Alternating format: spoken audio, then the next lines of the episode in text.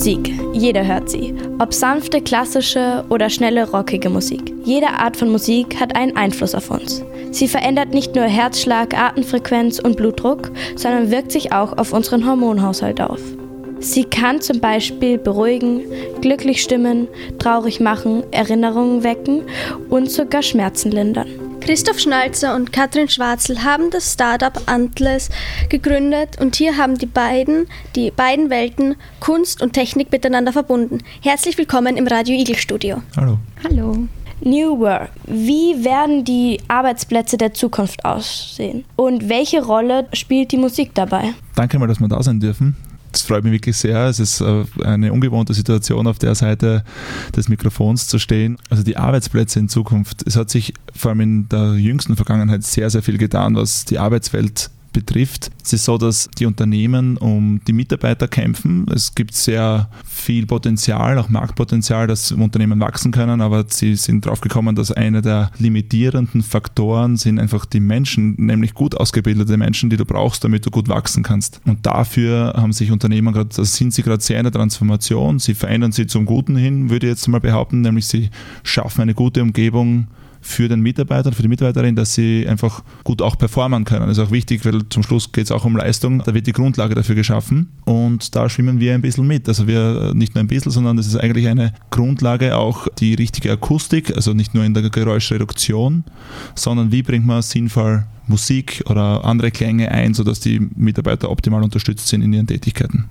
Wir haben ja schon über Arbeitsplätze geredet. Und wie sieht es bei einer Schule aus? Werden sich die Schulen in Zukunft sehr ändern?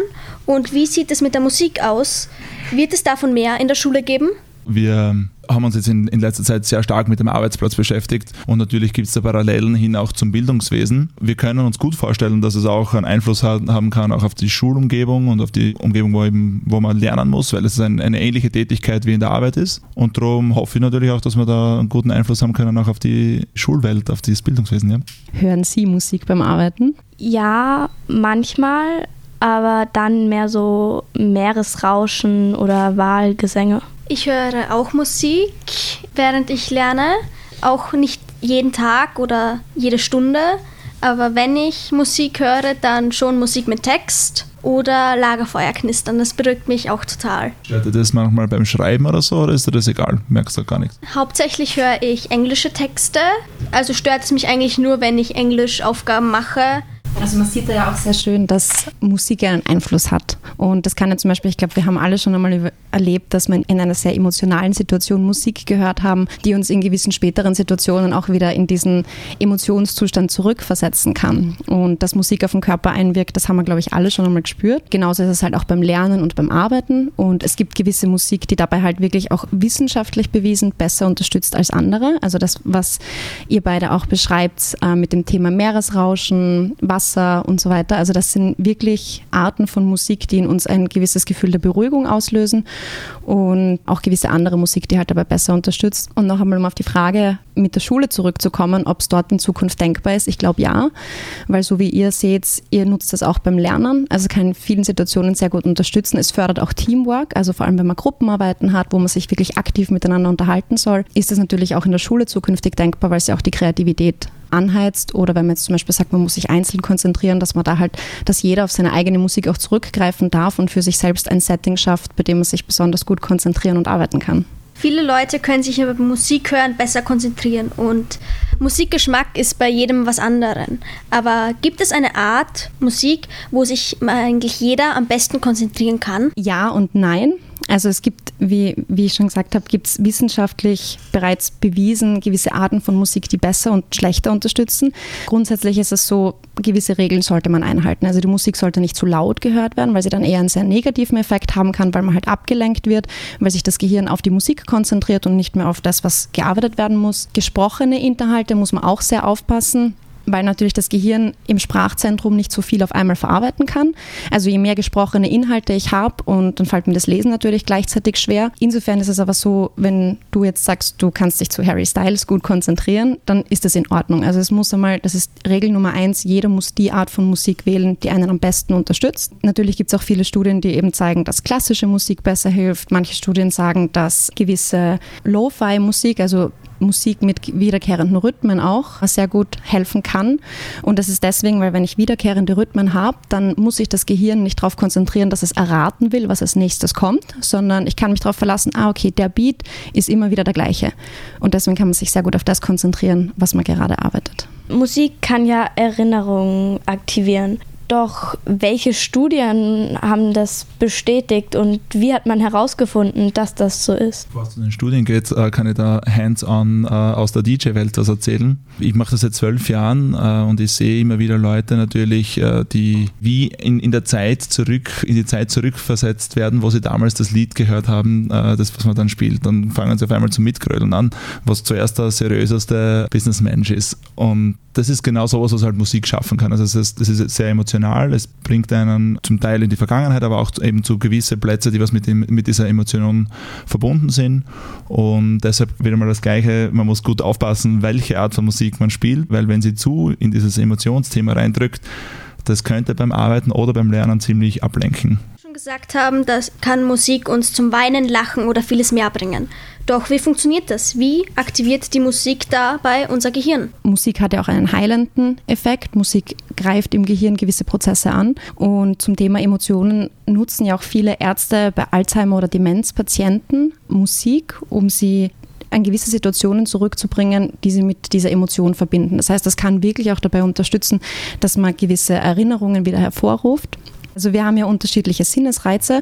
Eines davon ist das Hören. Also wir reagieren sehr sensibel darauf, wenn wir Musik hören.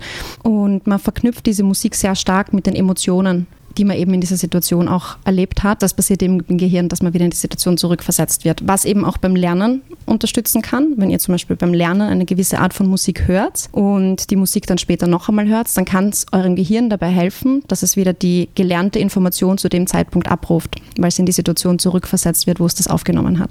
Also ich hatte ein Haustier, also eine Ratte. Und als die gestorben ist und wir sie begraben haben, haben wir halt ein Lied gehört. Das läuft manchmal so im Radio oder ich habe es auch in meiner Playlist. Und da kommen mir manchmal so die Tränen. Kannst wieder raus. Ja. Das ist einfach dieser Erinnerungsfaktor einfach wieder genau mit der Emotion behaftet. Sie meinten ja, dass man dann auch Inhalte, die man gelernt hat, auch sich besser an die erinnern kann. Wenn ich jetzt zum Beispiel beim keine Ahnung, lernen für eine Schularbeit eine gewisse Musik höre und die dann auch bei einer Schularbeit höre, könnte das helfen, sich besser auf die Schularbeit zu konzentrieren? Also es gibt auch Studien, wo genau sowas probiert wurde. Man muss da natürlich wirklich sehr darauf achten, es gibt den Begriff Neurodiversität. Das heißt eben, dass jede Person unterschiedlich, unterschiedliche Anforderungen hat. Und es gibt zum Beispiel Menschen, die sagen, ich brauche absolute Stille beim Lernen oder beim Arbeiten und das ist völlig in Ordnung. Und dann gibt es Menschen, die sagen, na, ich mag das eigentlich nicht, wenn es so still ist. Ich brauche eine Musik, ich brauche irgendwelche Hintergrundgeräusche und wenn es zum Beispiel nur ein Rauschen ist, das unterstützt uns halt dabei.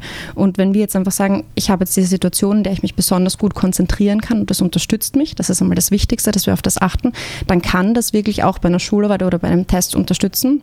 Da muss man jetzt aber wirklich vorsichtig sein. Das ist jetzt auch keine Empfehlung. Es gibt jetzt auch mit Schülerinnen, soweit ich weiß, noch keine Studie, die da wirklich durchgeführt wurde. Also das müsste man vielleicht einmal in einem Rahmen austesten, wo es am Ende nicht um ein Ergebnis geht, das bewertet wird, sondern wo man das wirklich für sich selber einfach austesten kann. Und worauf man auch achten muss, ist, dass das dann nicht in der Klasse laut abläuft, sondern dass das jeder für sich wählen kann, weil es eben Menschen gibt, die dadurch gestört werden und da muss man immer auf jeden Rücksicht nehmen.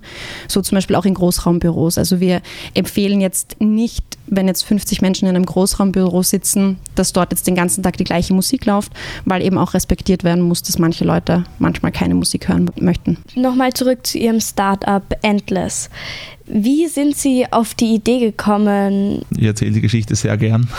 Vor vier Jahren bin ich nämlich einfach spazieren gewesen und ich habe davor sehr viel Hintergrundmusik quasi in, in unterschiedlichsten Bars, Lokalitäten gespielt und ich war der Meinung, obwohl es Hintergrundmusik ist und ich jetzt nicht der Mittelpunkt des Abends war, war mein Einfluss auf den Abend sehr groß. Jetzt habe ich mir gedacht, es wäre lustig, das auch mal im Büro auszuprobieren, weil nicht immer passiert dass dort im, äh, im Büro eine gute Stimmung ist, was ich aber am Abend als Hintergrundmusik, sagen wir Spieler, ähm, schaffe. Also ich kann gute Stimmung zaubern auf der einen Seite und in, in der Arbeitswelt ist sie nicht immer gut.